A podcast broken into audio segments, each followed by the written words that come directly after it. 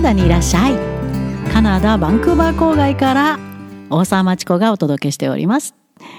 異常気象の熱波も去りやっと少し涼しくなったって言って7月の最初に言うのはおかしいですが本来の涼しいバンクーバーの夏に戻りました。えー、カナダのワクチン接種非常に順調に進み、私もおかげさまで2回の接種が終わりました。で、日本には息子がおりますので、ワクチン一体どうなってるんだろうって気になるので、日本のニュースをいっぱい見ます。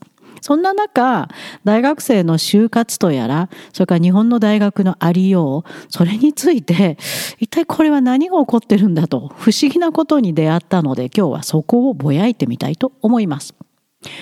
学知化って言葉全然わかりませんでこれは一体何なんだと調べてるとこんな記事に行き当たりました普通の大学生の就活ガイドというコラムですね日経新聞に載ってました読んでいくうちにまるで私自身がなんか浦島太郎になったような錯覚であるいは宇宙に行って時間の進み方が違って帰ってきた地球が全く変わってしまってた私今日本に帰って日本語がわかるかどうか 今の、今の、あの、普通に使われてる言葉が意味で、意味がわかるかどうかちょっと自信がなくなってきました。そのコラムを読んでて、一体何の話だろう？この言葉の意味って何だろう？え？日本の企業こんな質問して学生はこんな答えをしなさい？あれ？日本の大学って結局勉強するところところじゃなくて何するところなんだろう？と日本を出てからたった5年の間にはてなはてなはてながいっぱいの祖国の状況に驚きました。相変わらずガラパゴス現象ですね。昔のあのガラケー携帯って、あ、ガラケーですか。それと同じように日本の中で内向きに日本人が満足するようなシステムを作り上げて外をあまり見てない。これは優秀な頭脳がいっぱいある日本の若者、非常に宝の持ち腐れみたいな気がしてしまいました。まず出会った言葉がエントリーシート。エントリーシートって英語じゃないですから。一生懸命英語で発音してパートナーのカナダ人に言ってみたんですけど、何それって言われました。日本人が作った言葉ですよ。英語じゃないですよ。日本独特の旧体依然たる新卒採用の特別用語なんでしょうかね。ここになんと自己 PR を書くんだそうです。レジュメ、履歴書じゃいけないの？で、そこでポイントは、学生時代に力を入れたこと。そしてこれを学知化って呼ぶんですか？学生時代に力知らなかった。しかし極めつけの省略語ですね。日本が遠い遠い不思議の国に思えてしまいました。でもこんな質問されて学生時代に力を入れたことって困りました。大学生でしょ？学生時代に力を入れたことって勉強でしょ？当たり前ですよね。勉強しかないはずなのになんでこんな質問わざわざするんですか？カナダの大学生に聞いてみてください。What did you try hard in university? Um, sorry, what do you mean? Study? Yeah, I studied. って困ると思います。study しか多分言葉出てこないと思います。カナダで大学留学中の日本人学生にも聞いてみました。今学生時代に力を入れていることって何ですか？笑われました。え？力入れたことあの勉強しかしてないんですけど勉強しかする暇ないですよ。それだけです。そのために大学来ましたから。え？不思議な顔をされました。どうやらでもガラパゴス日本は違うようです。大学とは勉強するところではなく就活のエントリーシートなるもの用の力を入れた経験をするところどんな経験なんですか？で専門家がいろいろとアドバイスしてるのが私が見つけたコラムです。エントリーシートの書き方とはね1番まずは何を聞かれているかを把握する、うん、2番伝えたい内容を決める、うん、全然満足してません私。3その根拠となるエピソードを複数準備する。ああガチャ。これは絶対勉強のこと聞いてないですね。伝えたい内容？勉強以外で？何がある？カナダの学生だったら勉強の大きなストレス解消に週末のビンジドリンキングエピソード？勉強したエピソード？何書くんですか？ますますわからなくなりました。驚きの模範解答とやらも専門家が紹介してます。学知課に書いた内容には、例えばアルバイトでお客様に寄り添い丁寧に接客することが重要であると学びました。とありますが、どのような体験からこのことを学んだんでしょうか？全体的に具体性に欠けていて、確かにこの人なら活躍してくれるという納得感が得られないんです。だからもっとどういうふうに寄り添ったか、どう接客したか、具体的に書いてください。あれ？アルバイトの経験とエピソード、具体性。なんで大学生のとこに行って採用するんですか？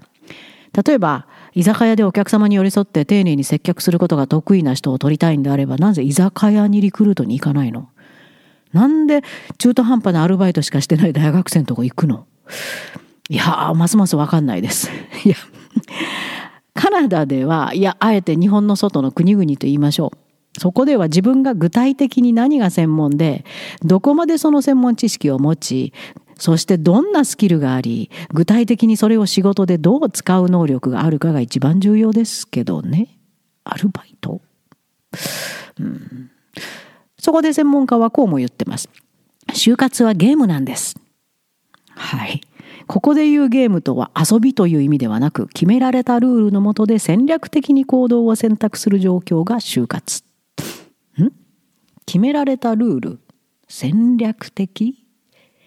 あん自分が就職したい会社を見つけてそこに、えー、願書を出して雇ってくださいっていう時は普通は自分が大学で極めた専門分野の知識スキルを働きたい会社にどうアピールするかですよね。もちろん経験も必要。だからカナダの大学生は学生時代にものすごい社会体験もしますよ。いろんな自分の勉強分野に合わせてね、居酒屋行くんじゃなくてね。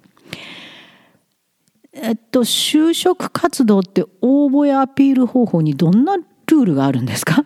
自分の得意なこと言うんじゃダメ？専門家は続けます。ルールが分かっていないとうまくいかなかった時になぜ失敗したかが分からず不安なままです。いや、あの、就職活動なぜ失敗したかっていうのは自分の知識、スキル、経験がその会社の求めるものじゃなかったということではないんですか？それだけじゃないの？あれ？はい、アドバイスが続きますよ、専門家。死亡する企業との間でコミュニケーションをとっていく必要があります。まずは自分の存在を知ってもらう必要があるんです。そのためには何をすればいいでしょうか？まあ余計わからなくなりました。自分の存在って要するに知識、スキル、その分野での経験。それが自分の存在ですよね、就職活動で。違うの？うん頭の脳細胞がバラバラになりそうな状態でなんとなく日本の集団就活の内容内情が分かってきたかな？要するにエントリーシートなるものを書いて出すんですね。それも複数の会社に行き当たりばったり。数打ち当たる。ポンポンポンポン。ね。でこんな不思議なことも書いてました。何を書いたらいいのか分からなくて不安ですという学生が非常に多いんですって。だからこのコラムでアドバイスしてるんですか？書くことがわからないって今まで勉強した内容自分のスキル専門知識仕事に関する経験などではないんですか？しかも大学生は毎日死ぬほどたくさんのエッセイを書くはずですので卒業前にもなった生徒が何を書いたらいいのかわからないってどういうこと？もしかして日本の大学生ってエッセイ書かない？でまた専門家がこんなアドバイスしてます。企業としては採用した学生がきちんと活躍してくれるかどうかというのが最大の問題なわけです。まあそりゃそうですよ。だから専門知識とスキル見たいんじゃないのかなと思ったら違うんだって。採用担当から見た良い学生、優秀というのは学業成績で測るものではなく、ふん？仕事を適切にこなせるか。これ知識とスキルじゃないの？という視点です。でもなんで知識とスキル見ないの？また仕事から何かを学び、これは当たり前でしょう。こういう能力備わってないと仕事なんかできないです。成長できる人材か？成長？もともと成長して大人として仕事できる人を雇いたいから面接とかするんじゃないんですか？でも成長できる人材かを見極めるのが大切なんですって雇う側は。あれ？採用した学生がきちんと活躍どういうことですか？何べも言いますけどそのためには大学で学習した知識スキルを見ればいいわけですよね。でも学業成績は優秀さを測るものではないって日本の採用担当者は初めて聞きました。何をもとに採用するんですか？仕事を適切にこなすには高いレベルの専門分野知識とスキルがあればいいんじゃないんですか？仕事から何かを学び学ぶこれは OK でも成長できる人材って訓練するわけですか？会社入れてから。もう一回白紙から。そういうことですか？日本の会社は。カナダでは雇った人を成長させるために給料なんか出さないです。会社にすぐに貢献できる人材しか採用しません。あれ？浦島太郎の気持ちがだんだん分かってきました。日本のことが分かんなくなってきました。日本の大学って一体何をやるところなんですか？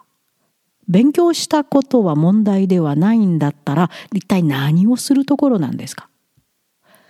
あのねここで思いました。日本の大学ってそもそも必要ですか？いらなくないですか？結局学位を取っても内容も薄いし学生はアルバイトやサークル活動？これもエントリーシートで重要なんだそうですよそんなことが。そんな内容で集団就職活動をし雇った会社は数年かけて学生を訓練しやっと仕事で使えるようにする。なんて無駄な大学生活なんでしょう。日本の会社さん いい考えがありますよ。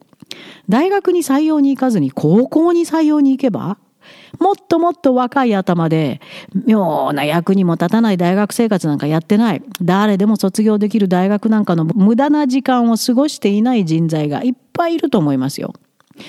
大学で無駄にする4年間会社が猛特訓すればいい。その方が効率はるかにいいです。オポチュニティコスト経済学でいう。はるかにはるかに効率いいですよ。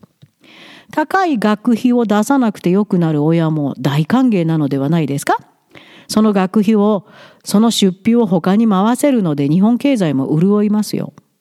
それから日本の子供たちも無駄で意味のない暗記受験勉強や塾から解放されて、遅れに遅れている日本の教育も大きく進歩するのではないかな。こういうもんだからと延々と無駄で意味のない就活、そして面白くない大学、学びの薄い大学、そろそろ日本国内だけで満足していないで、外の世界の若者のレベルを見てほしいです。最後に一つエピソード。カナダの名門大学の学位を取り日本で就職した生徒の話。個人的に設定してもらった面接でやっぱりこう聞かれたそうです。学生時代に力を入れたことは何ですか？彼女はきっぱり必死で勉強しました。勉強です。面接官は不満げに畳みかけたそうです。楽しいこともしたんじゃないんですか？友達とかいっぱいできたでしょう。彼女はちょっと不機嫌に、大学は勉強するところで友達を作りに行くところではないです。学ぶことが楽しかったんです。やるね採用されました。世界に通じるパワーが伝わったようです。さあ、日本の若い皆さん自分の能力を最大に生かした自分だけの人生を楽しみたいですか？みんなで一緒の変なルールで球体依然たるおじさんおばさんの作った道の上歩いていきたいですか？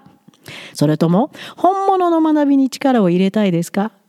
それならエントリーシートなんてない、就活ルールなんてない、世界と直接つながっているカナダの大学にいらっしゃい。パンデミック後、ますます世界は走ります。置き去りにされないように、カナダにいらっしゃい。